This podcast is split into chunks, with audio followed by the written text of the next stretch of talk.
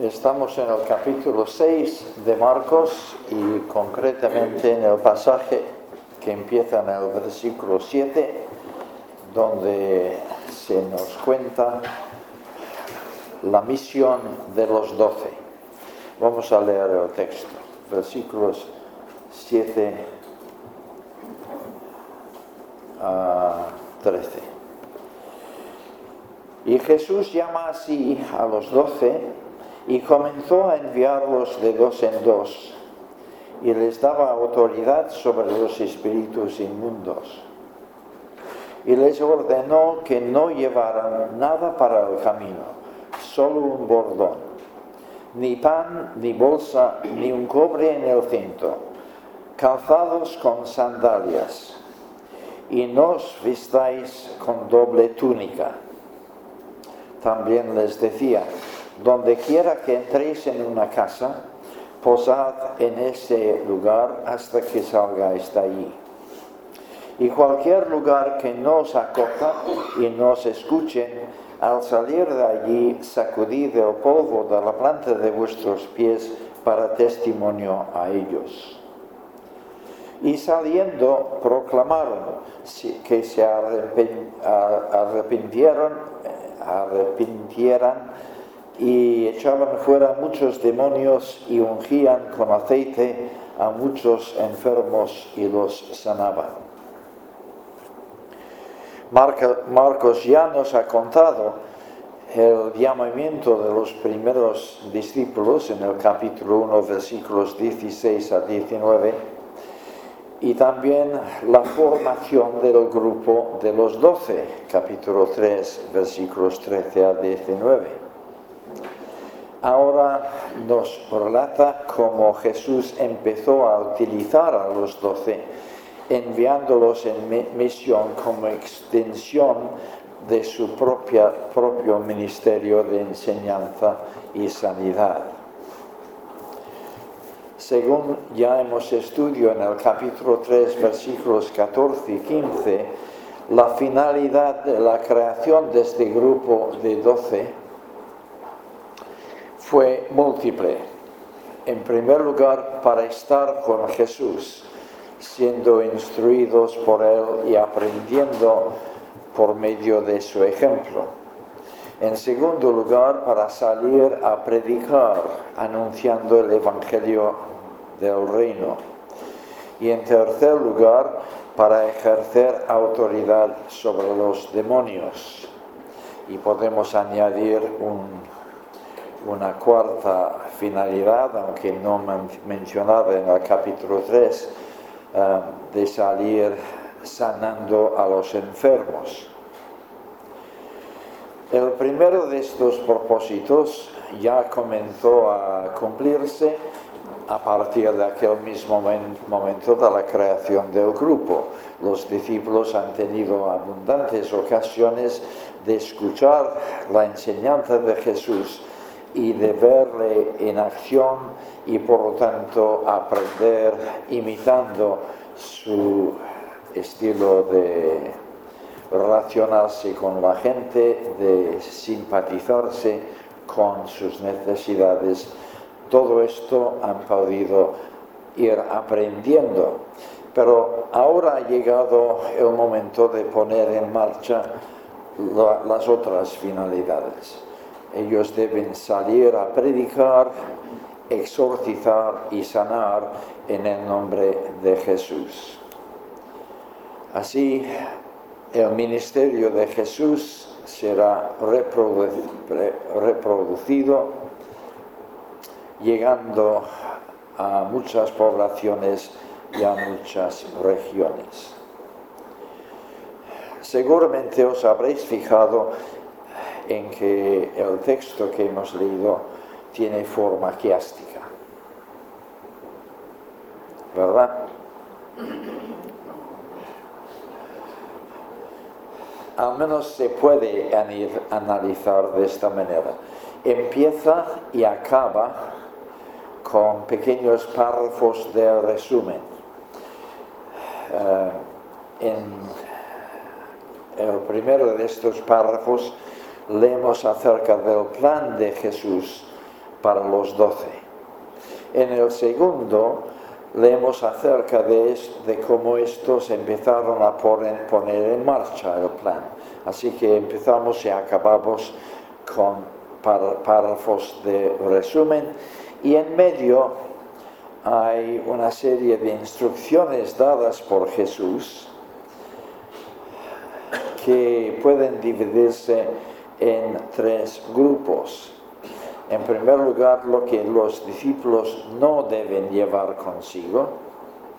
En segundo lugar, cómo deben responder si alguien les ofrece hospitalidad.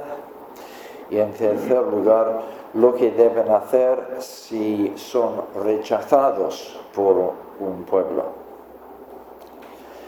Así que estos tres grupos de instrucciones podemos colocarnos como B1, C y B2 en nuestro quiasmo.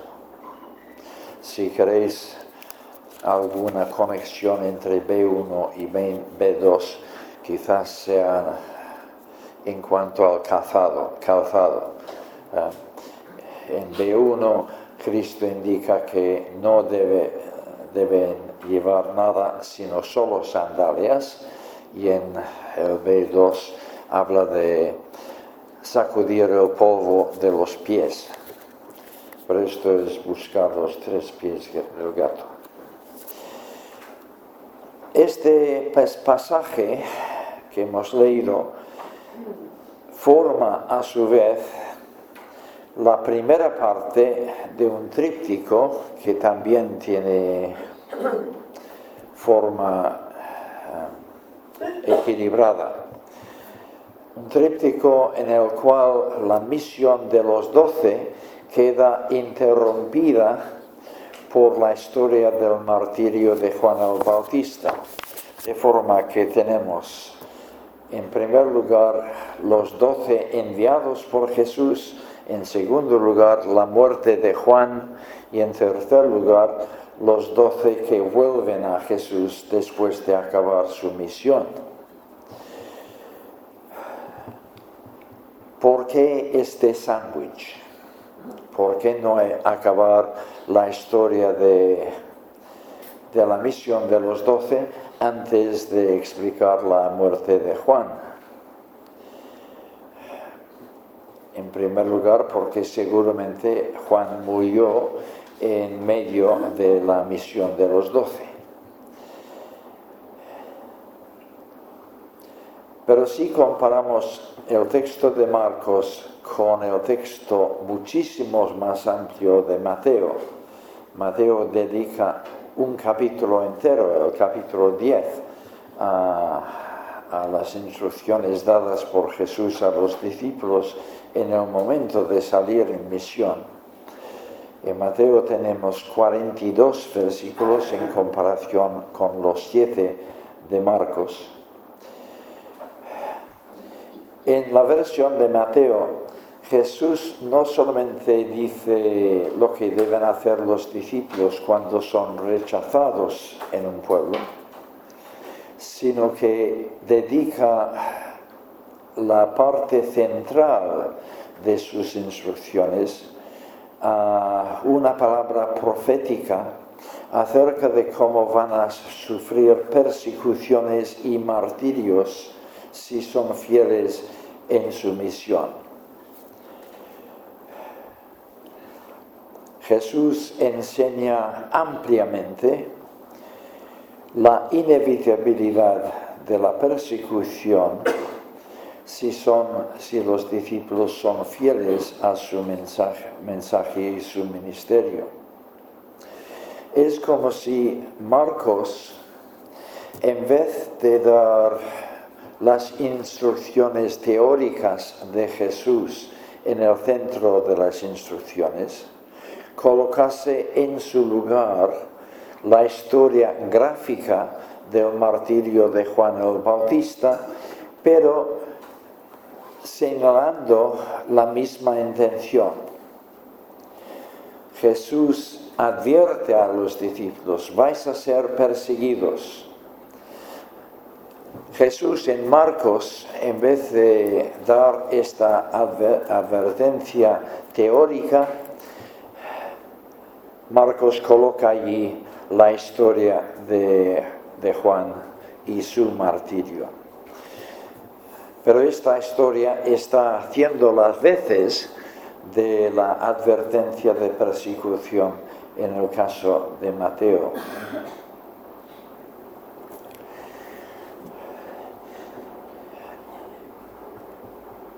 En el último versículo que miramos la semana pasada, Jesús estuvo cumpliendo su objetivo de proclamar el Evangelio por todas las poblaciones de Galilea, porque para esto había salido, capítulo 1, versículo 38.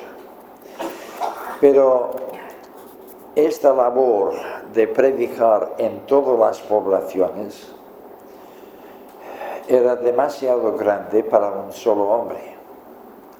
Aun siendo este hombre el Hijo de Dios, en su humanidad no podía estar en dos veces, a, dos lugares a la vez, tenía que, que ir poco a poco haciendo esta labor y era necesario encontrar una manera de multiplicar este ministerio. Por eso ha tenido a los doce a su lado durante un tiempo para que puedan aprender eh, y aprender bien porque todos aprendemos mucho más por mimetismo que por sesiones regladas como esta. Eh,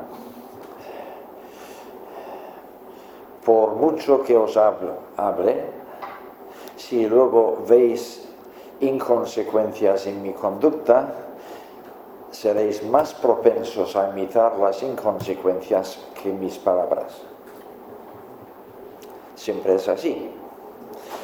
Y los discípulos han estado mirando, escuchando, viendo cómo Jesús hacía la obra habían escuchado muchas veces su proclamación del Evangelio, por lo tanto ellos sabían proclamar el Evangelio, habían visto cómo se acercaba a la gente para tratar sus necesidades, por lo tanto ellos habían aprendido a hacer lo mismo.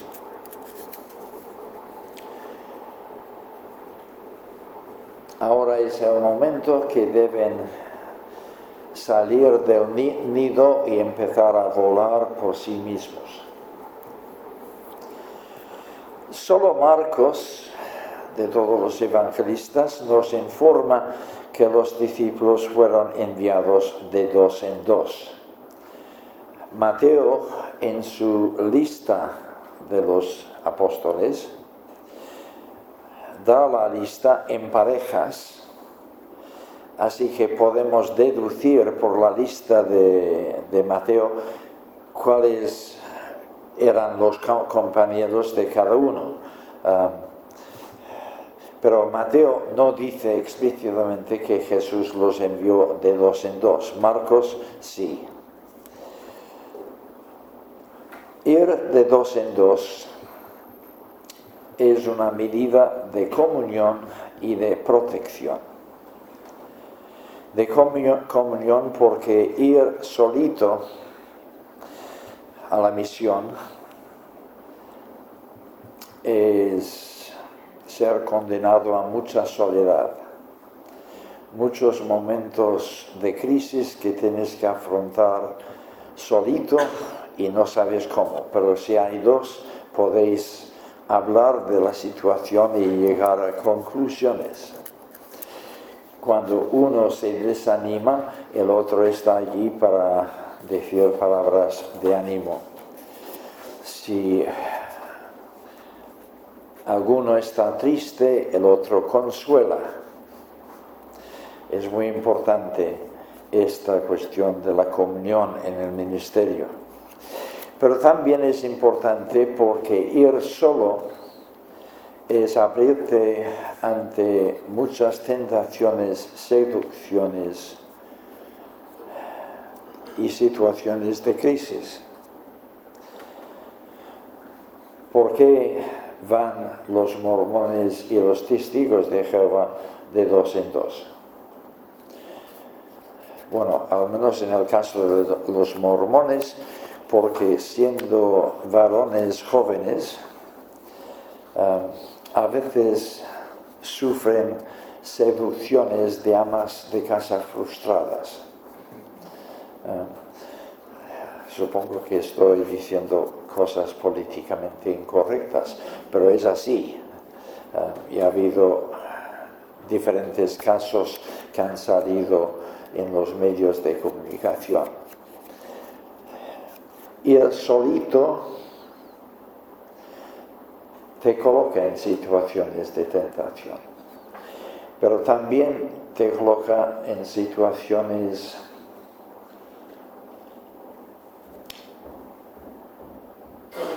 de persecución o, de oposición que casi no sabes cómo encajarlo. Cuando sois dos, si alguien se opone a lo que estás diciendo, entre los dos es mucho más fácil contestar a sus palabras de oposición que si estás solito.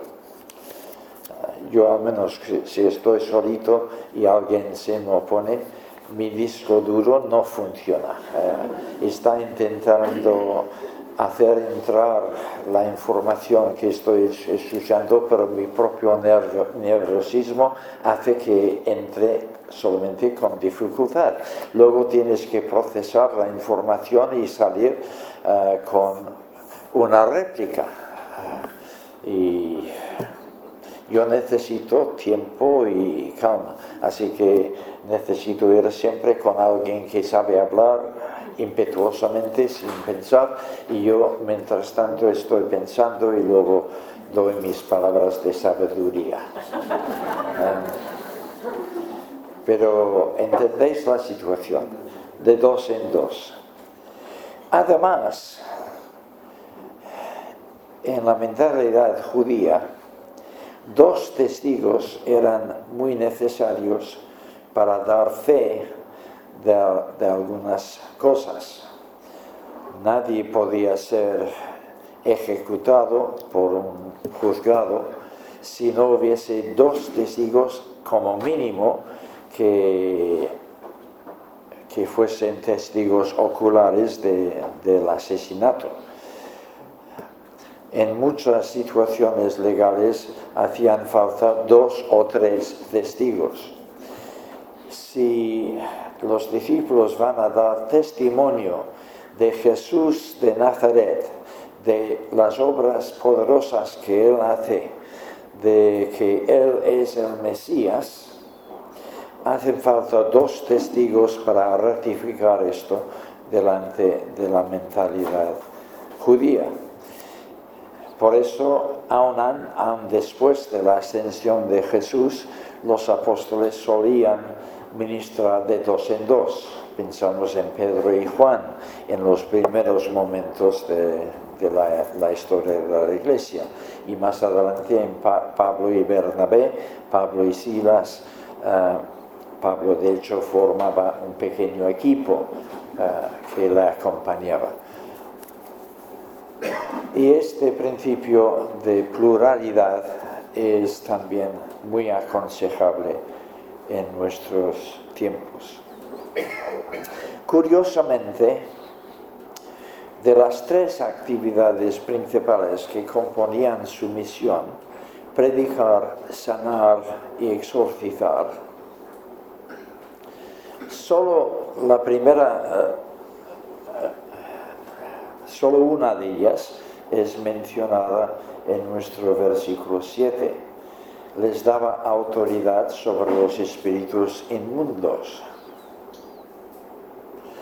Podemos decir que la predicación está implícita porque si leemos juntos los versículos 6 y 7, Jesús está enseñando en las 6 y llama así a los 12 en el 7 para enviarlos. Y enviarlos para el mismo ministerio. Pero es curioso que Marcos enfatice el exorcismo y nos preguntamos por qué. Ya hemos visto cómo la llegada del Mesías y el anuncio del acercamiento del reino de Dios levantó, despertó una reacción muy fuerte por parte de las huestes del mal. En el ministerio de Jesús hubo una multiplicación de actividad demoníaca, eh, tal y como nunca se ha visto en la historia del pueblo de Dios, ni antes ni después. Porque la presencia de Dios estaba tan patente que el diablo respondió con mucha presencia diabólica. Pedro estuvo presente en medio de todo este despertar demoníaco. Él sufrió heridas en esta guerra espiritual. Vete de mí, Satanás, dice Jesús en Mateo 16, cuando Pedro empieza a intentar disuadirle de ir a la cruz. Pedro, sin saberlo, sin quererlo, estaba haciendo de aliado de Satanás en aquel momento. Y qué decir de su experiencia en el patio de Caifás cuando negó tres veces al Señor. Pedro sabe lo que es sufrir los ataques de, de las fuerzas del mal y sucumbir ante ellas. Y puede ser quizás por esto mismo, por lo que él enfatiza este aspecto de la, misión cuando transmite a Marcos información acerca de, este, de estos eventos.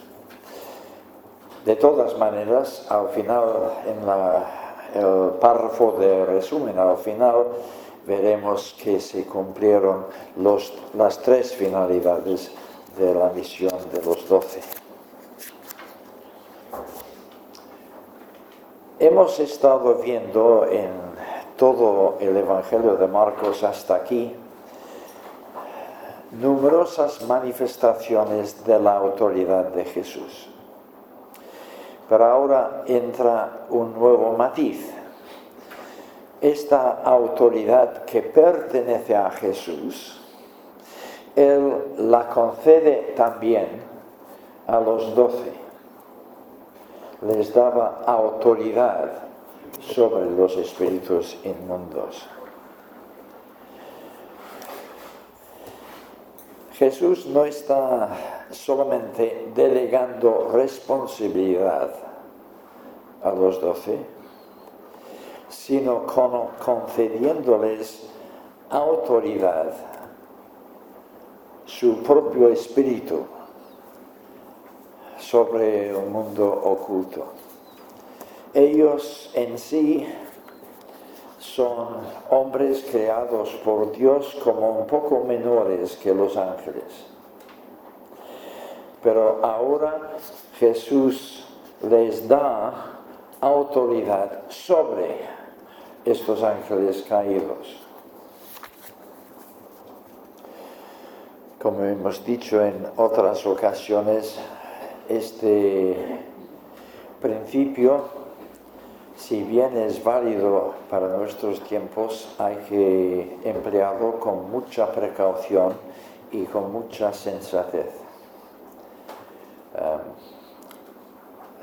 podríamos contar historias de personas que han salido livianamente eh, suponiendo que tienen autoridad de Jesús y por lo tanto desafiando al mundo oculto y las consecuencias no han sido buenas. Antes de meterse en estas lides, tienes que tener plena seguridad de que Jesús te ha autorizado para ello y siempre vas con la humildad de saber que tú mismo eres inferior al enemigo y solamente es la autoridad de Jesús la que pueda vencer en estos, estas confrontaciones.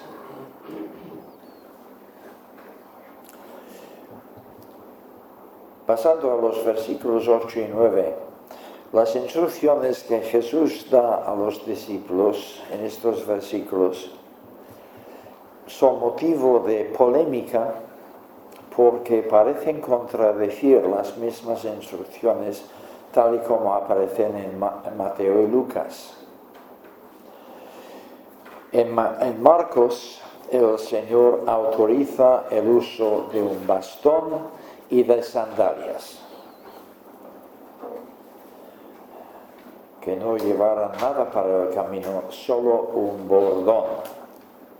Ni pan, ni bolsa, ni un cobre en el ciento, pero debían ir calzados con sandalias. Sin embargo, en Mateo 10.10 10 y Lucas 9.3 y 10.4, el uso de bastón y sandalias parece estar prohibido. Diferentes comentaristas han propuesto, distintas maneras de reconciliar estos textos y demostrar que en realidad aquí no hay contradicción. Eh, la solución más frecuente es decir que en Mateo y Lucas lo que Jesús está prohibiendo es preparar la maleta con sandalias adicionales dentro de la maleta, eh, solo puedes ir con las que llevas encima, por lo tanto no tienes que llevar sandalias. Esto funciona bien para las sandalias, pero no tan bien para el bordón, porque ¿quién va a querer tener dos bastones consigo? Ah, ah, y además el segundo no cabe bien en, la mochila. Así que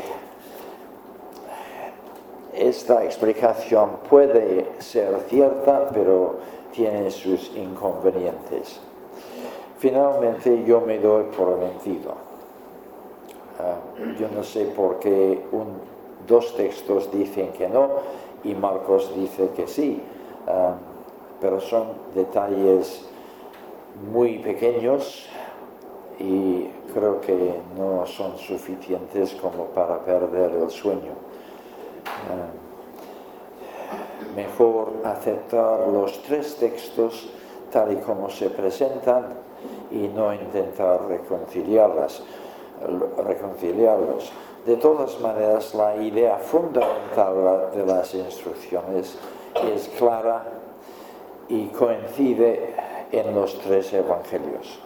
Los doce deben viajar tan ligeros como pueden, libres tanto de equipaje como de preocupación porque el mismo Dios que los comisiona es quien los cuidará en el camino. Así que puedes salir con toda confianza si Dios te llama, sabiendo que Dios provee para los que previamente llaman. No tienen que llevar consigo ni bolsas de comida, ni maletas de ropa, ni siquiera dinero para comprar estas cosas.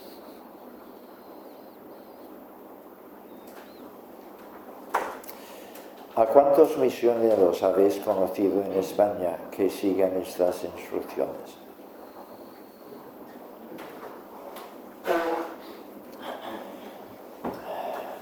me atrevo a decir que a ninguno, porque claro, estas instrucciones solo son para aquella misión de los doce.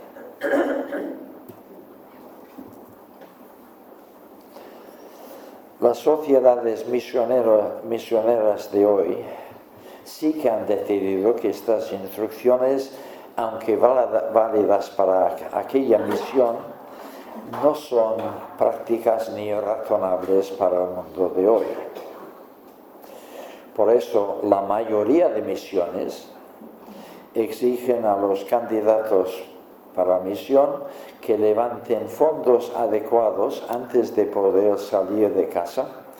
Y su concepto de fondos adecuados suele significar suficiente dinero para sufragar los gastos de, un estilo de vida occidental, aunque estés en un país del tercer mundo, un estilo de vida cómodo durante varios meses, sino años. Como consecuencia, los misioneros pasan la mitad de su vida misionera visitando iglesias en sus países de origen para levantar fondos y escribiendo amplios informes acerca de su ministerio para asegurar que los fondos sigan entrando. Alguien ha dicho, eh, con sarcasmo, que hay dos clases de misioneros, los que hacen la, obra y los que escriben a casa acerca de ella. Y nosotros hemos conocido a algunos del segundo tipo. No es así en los misiones, las misiones de hoy entre creyentes del tercer mundo ellas, eh, las misiones, ellas toman en serio estas instrucciones de Jesús y descubren en pleno siglo XXI que funcionan. Muchos hermanos nuestros de Asia, especialmente de Asia, pero de África también, salen para evangelizar pueblos vecinos, y pueblos lejanos sin llevar consigo nada, excepto la, ropa que vistan, visten y una Biblia y casi nada más. No llevan provisiones materiales, no llevan cambios de ropa, confían en la provisión de Dios y en la hospitalidad de aquellos que van a escuchar su mensaje. Lo grande es que estos misioneros nativos, pobres, suelen lograr en pocas semanas lo que misioneros occidentales no logran en muchos años. Fundación de iglesias, orfanatos, escuelas con funcionamiento eficaz aunque tienen un mínimo de recursos. Uh, recomiendo encarecidamente la lectura del libro Revolución en las Misiones Mundiales.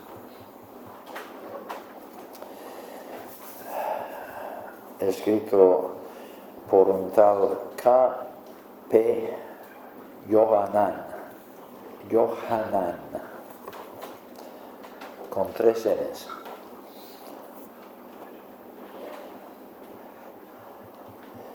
Ah, él es hindú, quiero decir nativo de la India, ah,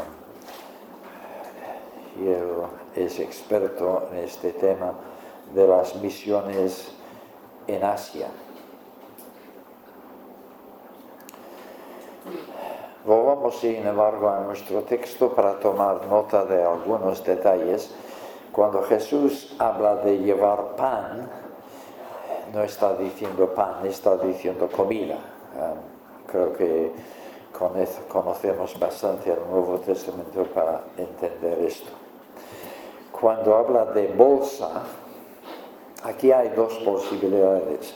Una es una mochila o algo similar para llevar pertenencias, otra es la bolsa de limosnas que los mendigos religiosos de aquel entonces solían llevar consigo. Ah,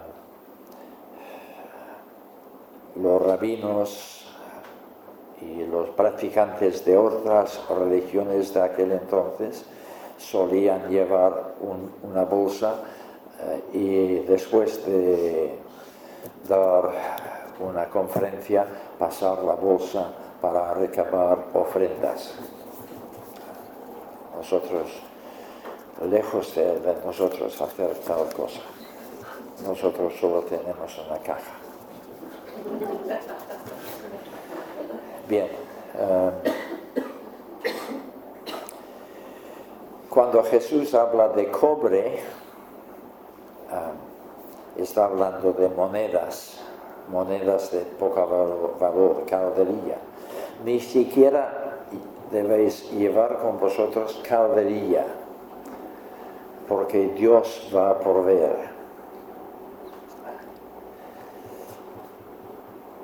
Yo que soy un malo, mal misionero occidental, sin embargo he tenido algo de experiencia de esto en los años de OM, Operación Movilización.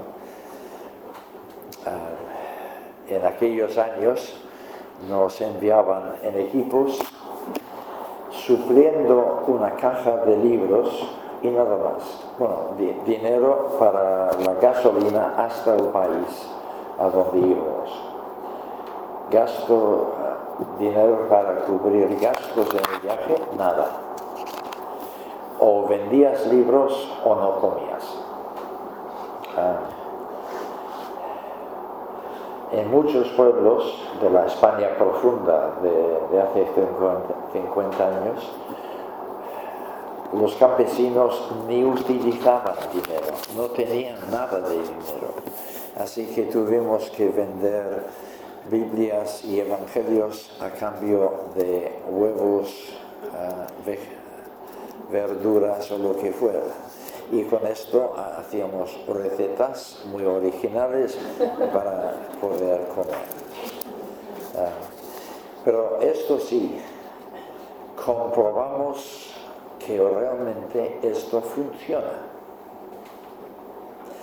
Déjate de preocuparte por tu maleta, por tu bolsa de comida, ah, por todas estas cosas. Sal a hacer reino y Dios suplirá. Este es el reto. Y hagamos lo que hagamos con estas instrucciones de Jesús, no podemos eludir el hecho de que el Señor está enseñando que la misión implica sacrificio, abnegación y disposición a sufrimiento. Quien se preocupa por su propia comodidad no sirve para la extensión del reino solo aquel que verdaderamente busca primeramente el reino será capaz de someterse al régimen exigido por Jesús. Siguen las instrucciones. Claramente Jesús entiende que los discípulos deben salir confiando en la providencia de su Padre Celestial, pero dando a entender que esta providencia vendrá por medio de aquellos que escuchan su predicación y por lo tanto les ofrecen hospitalidad. Ellos están llevando a los pueblos las buenas noticias del Evangelio, y por lo tanto les corresponde a, las personas que reciben estas buenas noticias corresponder al mensaje recompensando al mensajero. Por supuesto, esta idea raya peligrosamente en el mercantilismo de vender el Evangelio. Y debemos trazar una línea sabia um, para que no sea así. Los discípulos no deben vender el Evangelio. Lo han de predicar libre y gratuitamente, como dice Cristo en el texto paralelo de Mateo 10, versículo 11. De gracia recibisteis, dad de gracia. El Evangelio nunca se cobra.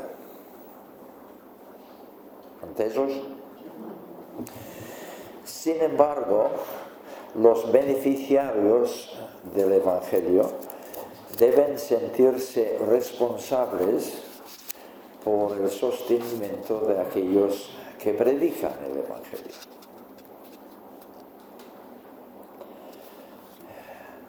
Y de allí a cobrar por el Evangelio, estamos a solo un paso, pero es un paso que nunca debemos tomar. El predicador tiene que despreocuparse de cuestiones económicas. Debe predicar sin tomar en consideración siquiera la cuestión de cómo voy a comer Dios proveerá. Normalmente proveerá a través de personas que escuchen su predicación. A veces no. A veces utiliza cuervos. Pero Dios siempre proveerá. Son los receptores del Evangelio los que tienen que preocuparse por las necesidades materiales del predicador. Hoy en día, este énfasis de Jesús es fácil de poner en práctica cuando se trata del ministerio de predicadores entre grupos de creyentes. Porque los creyentes mayormente tienen conciencia de su responsabilidad y por lo tanto los predicadores no pasamos hambre. Pero ¿cómo aplicar esta enseñanza a aquellos que son enviados por Dios a levantar iglesia en situaciones pioneras, donde no hay ningún creyente? ¿Se puede esperar esta misma clase de hospitalidad entre personas incrédulas? El Señor es sabio si un obrero fuera a ir a una zona de España sin obra evangélica y tuviese que esperar ser defendido por la hospitalidad de sus oyentes, seguramente moriría de, hambre. Pero en España estamos en Occidente y en Occidente el Evangelio ha tenido muchos siglos de extensión y por lo tanto ah, otros creyentes normalmente cubren las necesidades materiales de alguien que sale a hacer obra pionera en esta clase de situación occidental. Y en los países del tercer mundo, la hospitalidad sigue siendo una obligación social como lo fue en tiempos de Jesús en Israel. Por lo tanto, los obreros de Dios están bastante cubiertos, en primer lugar por la providencia de Dios, pero en segundo lugar por las situaciones diferentes de, de cada región del mundo. Sin embargo, el Señor es realista. Sabe que en algunos pueblos los discípulos van a ser bien recibidos, pero en otros no. Entonces necesitan instrucciones sobre qué hacer en cada eventualidad. si alguien les ofrece hospitalidad, ¿cómo deben responder? Y Jesús dice, debes aceptarla y quedarte en esta casa hasta el fin de tu estancia en este pueblo. Bueno, pero esto es abusar ¿no? la hospitalidad. No, e, esta no es la idea. La idea es que a pesar del reto de estas instrucciones, a todos nos gusta vivir cómodamente. Visitas el pueblo y topas con una viuda sencilla, humilde, que te invita a su casa para comer. Ella da lo que puede, pero no es gran cosa. Es una comida muy sencilla. Y luego te invita a pasar la noche, pero en el suelo y bastante incómodamente. Al día siguiente, en tu ministerio, conoces a uno de los prohombres del pueblo. Él te pregunta, ¿dónde estás alojado? En la casa de la viuda ¿Cómo? No, ven a mi casa. Y por supuesto, interesa ir a su casa porque la comida es más abundante, más rica y la cama es cómoda.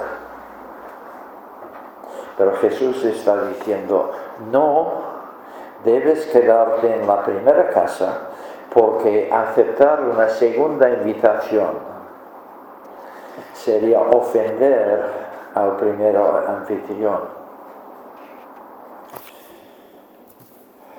La tendencia humana natural de, los viajeros, dice un comentarista, sería ascender en la escala social, aceptando cada vez mejores alojamientos de gente más rica.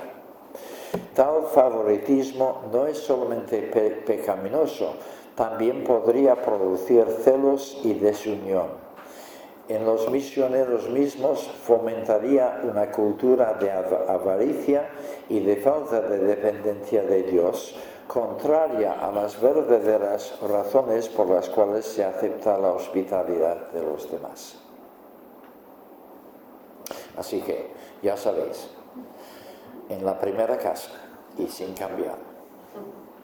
Pero ¿qué hacer en el caso de un pueblo que rechaza el Evangelio cuando nadie del pueblo quiere escuchar el Evangelio y nadie ofrece hospitalidad. Bueno, dormir en el suelo, en el campo, ¿no? Jesús no lo dice, pero hay que estar dispuestos. Uno de mis recuerdos más hermosos de mis tiempos de hombre fue dormir en el suelo en los, bajo los, olivos de la Sierra Morena, ah, con el cielo lleno de estrellas y en mi saco de dormir intentando hacerme cómodo, pero viendo esta multitud de estrellas. un gran sacrificio. No. Pero tenemos que estar dispuestos a todo. Los discípulos acaban de vivir la experiencia del rechazo de Jesús en Nazaret. Saben perfectamente que el rechazo es una posible reacción ante la predicación del Evangelio.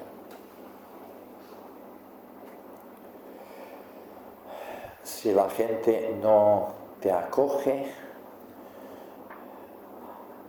no te ofrece hospitalidad. Si la gente no te escucha, no presta atención a tu mensaje. El rechazo puede dirigirse al mensaje o al mensajero y más frecuentemente a los dos a la vez. Ahora bien, los judíos cuando viajaban al extranjero, muchos judíos son muy buenos negociantes y por lo tanto hacía falta ir al extranjero para comprar materiales. Cuando volvían a Tierra Santa, nada más entrar en la tierra, sacudían el polvo de sus sandalias sacudían también sus vestidos porque no querían contaminar la tierra santa con el polvo de los paganos.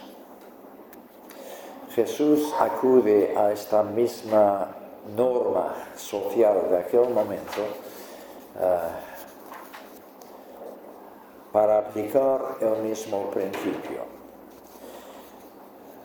sacar el polvo de vuestros pies es lo mismo que decir que este pueblo, por haber rechazado el Evangelio, es tan pagano, tan lejos de, de la mano de Dios, como el pueblo más pagano de este mundo.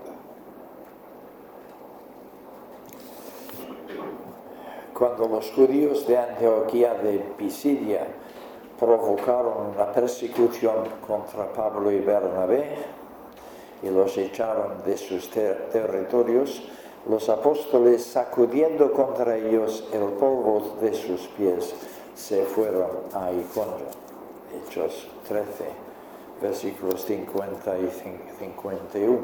Y cuando los judíos de Corinto se opusieron a la palabra, Pablo, después de sacudir las vestiduras, les dijo, vuestra sangre sea sobre vuestra cabeza. Es interesante que estos dos casos narrados en el libro de Hechos son de judíos que rechazan. Y en ambos casos los apóstoles responden sacudiendo sus vestiduras sus sandalias. Ah, no leemos que lo hicieran nunca en el caso del rechazo de parte de gentiles, porque la ilustración detrás de este gesto es precisamente tratar a personas que piensan que son creyentes judíos como, como lo que realmente son, paganos lejos de la voluntad de Dios. Este gesto, dice Jesús, será un testimonio contra ellos.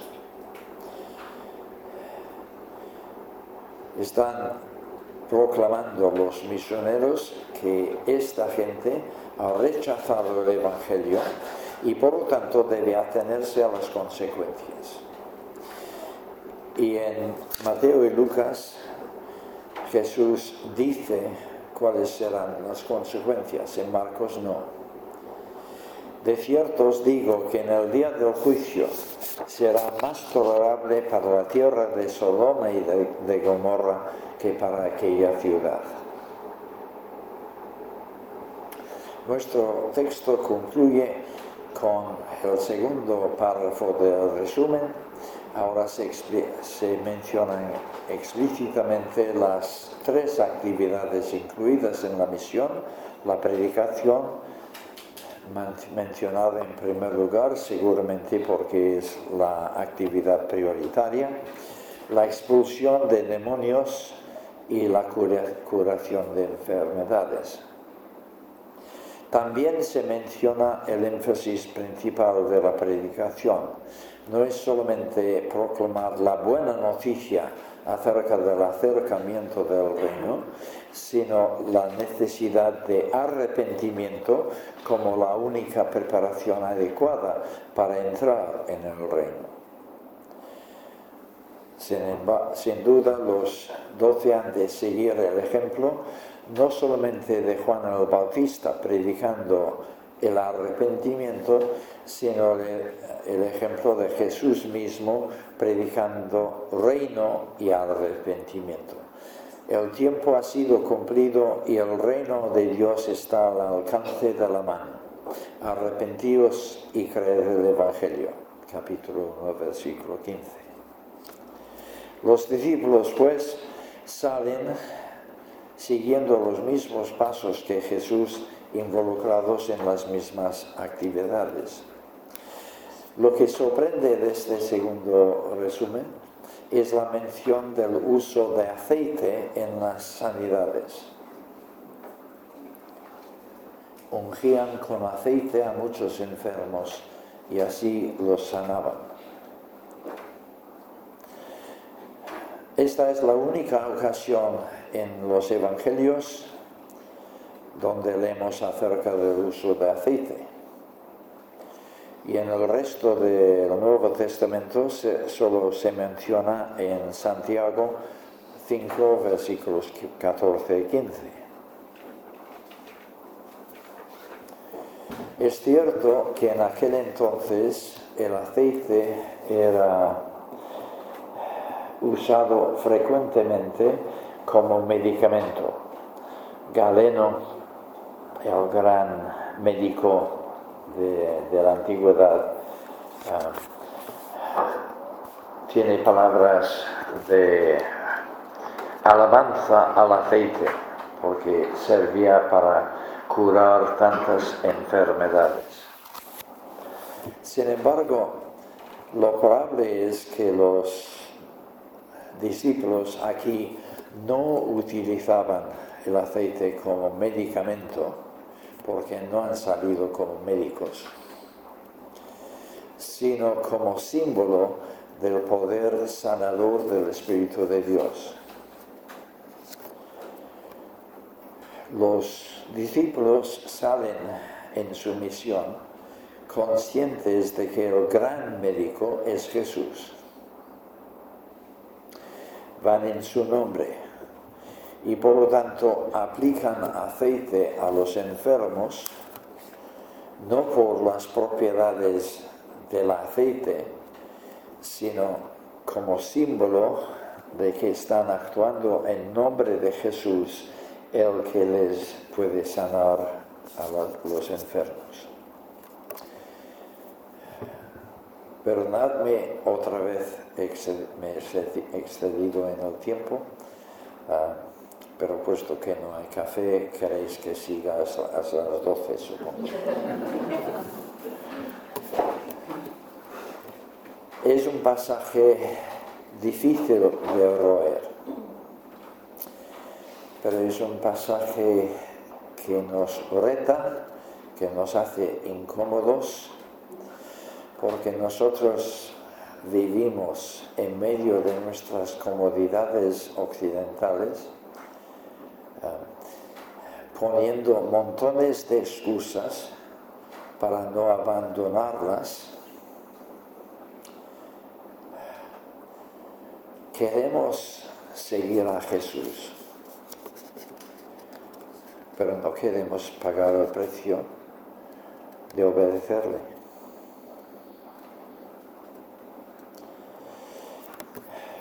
Con alivio reconocemos que no hemos sido escogidos como parte del, grupo del 12, de los doce.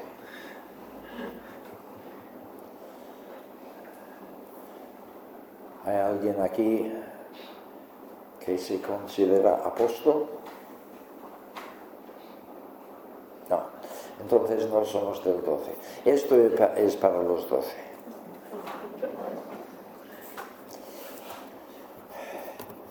Vida sencilla he recomendado este libro de Johanan. Ah, te dejará muy incómodo también. Su tesis es que la era de los misioneros occidentales casi ha terminado.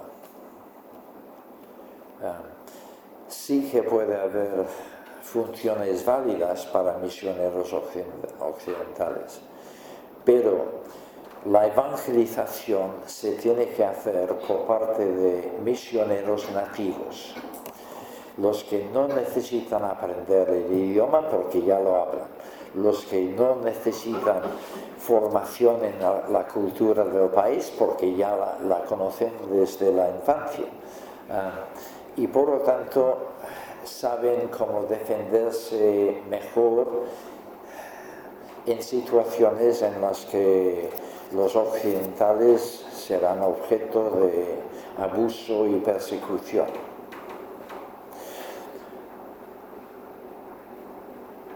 La finalidad de los creyentes de Occidente, dice este autor, debe ser financiar la obra de los misioneros nativos.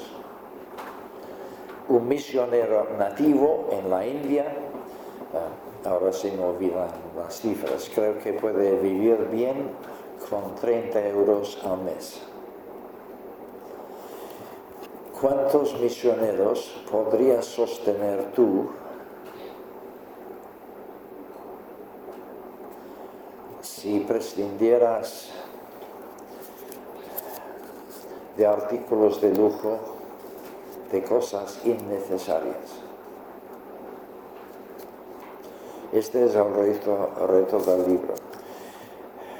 En Occidente los creyentes estamos malgastando nuestros recursos cuando en el tercer mundo muchos obreros son fieles pero viviendo penosamente a, causa de la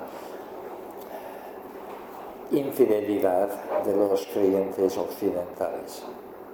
Tenemos que aprender a vivir abnegadamente a fin de financiar la obra de Dios en estos países. El típico obrero en la India funda cuatro o cinco iglesias en un año. Imposible en España. Pero esto podría ir a mucho más si los ricos creyentes de Occidente estuviesen dispuestos a dedicar su riqueza a ayudar a los misioneros nativos del tercer mundo. Pensadlo y si os atrevéis, leed el libro. Que el Señor os bendiga. Señor, muchas gracias por este pasaje que nos reta nos incomoda, pero que es tu plan para tu pueblo. Vivir con el mínimo de recursos y gastos, entregándonos de corazón a tu reino. Ayúdanos a cada uno a recibir esta palabra según nuestras circunstancias y situación personal. Y pedimos que tu Espíritu Santo nos hable acerca de cómo tenemos que rectificar estilos de vida y prioridades a fin de cumplir con las palabras de Jesús. Te lo pedimos en su nombre. Amén.